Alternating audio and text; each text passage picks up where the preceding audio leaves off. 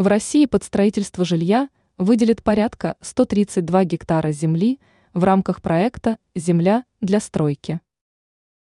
Уже не первый год профильные министерства Российской Федерации находят варианты, как обеспечить граждан своим собственным жильем.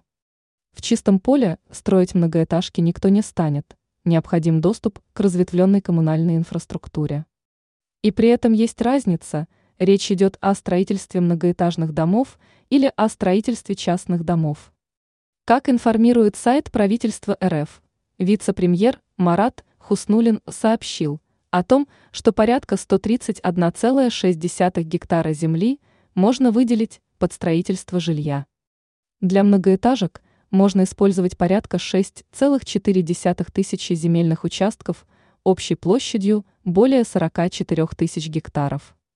А под индивидуальное жилье можно выделить более 61 тысячи земельных участков селом суммарной площадью порядка 87 тысяч гектаров.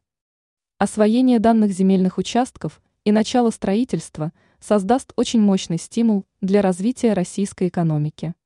Потенциальные инвесторы и застройщики могут изучить всю информацию по доступным земельным участкам на портале Росреестра. Проект по поиску земель под строительство начали реализовывать с 2020 года.